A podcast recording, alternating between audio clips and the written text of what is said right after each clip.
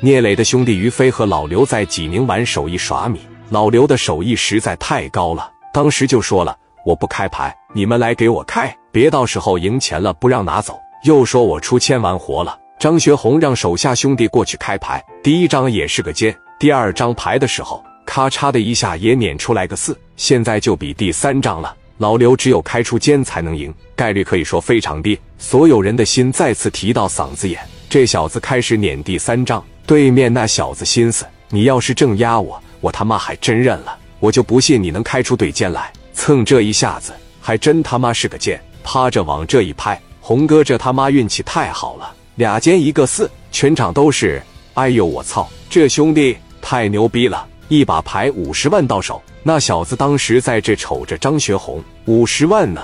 张学红也是心有不甘，也不想让老刘把钱拿走。张学红就感觉老刘肯定是个老千。老刘当时在这一脑门子汗，说：“兄弟，我呢就是单纯的运气好点，我希望你不要见怪啊。这么的吧，上财务把筹码给我兑成现金，咱们要走了。”老刘说完就站起来了。飞哥当时把家伙里的子弹趴着一退下来，往后腰里边一别。张学红突然来了句：“等会。”于飞一瞅他，玩牌赢钱要走的时候最怕就是你等会，先不能走。于飞说。怎么是哥们？你们运气那么好吗？敢不敢跟我赌一把呀？老刘和于飞太明白这个道理了，到什么时候必须见好就收，赢了我再赢点，输了以后我再往回捞一点，这种心态绝对不行。老刘当时往前一上，哥们，今天我不想玩了，谁也不会运气一直好，我回去休息了。想玩的话，明天上午咱们继续呗。飞哥，咱们走。老刘，飞哥扭头就要走，刚刚走出去能有个三四步。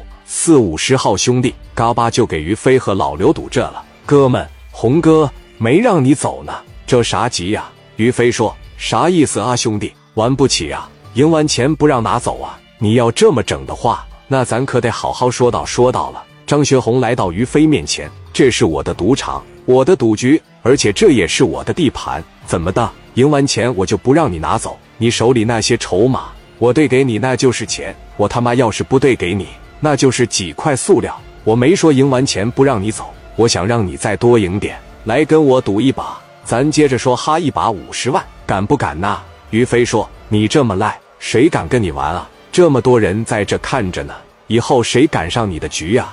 赢完钱你不让人拿走。”张学红就说了：“兄弟，别人在我这别说是赢五十万，他就是赢了五百万，我没钱我去给他借，我也让他把钱拿走，但是。”你俩想从我这赌场把钱拿走，没门！把这些塑料给我放这，趁我没发火，赶紧滚蛋！要么坐下来跟我赌一把。于飞也看出来了，这个钱今天肯定是拿不走了，除非把钱给人家吐回去。于飞说：“行了，我看明白了，明着欺负人了，就他妈明摆着欺负你了，就指你脑门子骂你了，怎么的？他妈的，在我这处老千，我没把手剁了就不错了，滚蛋！”老刘当时上来了。你凭啥说我出老千呢？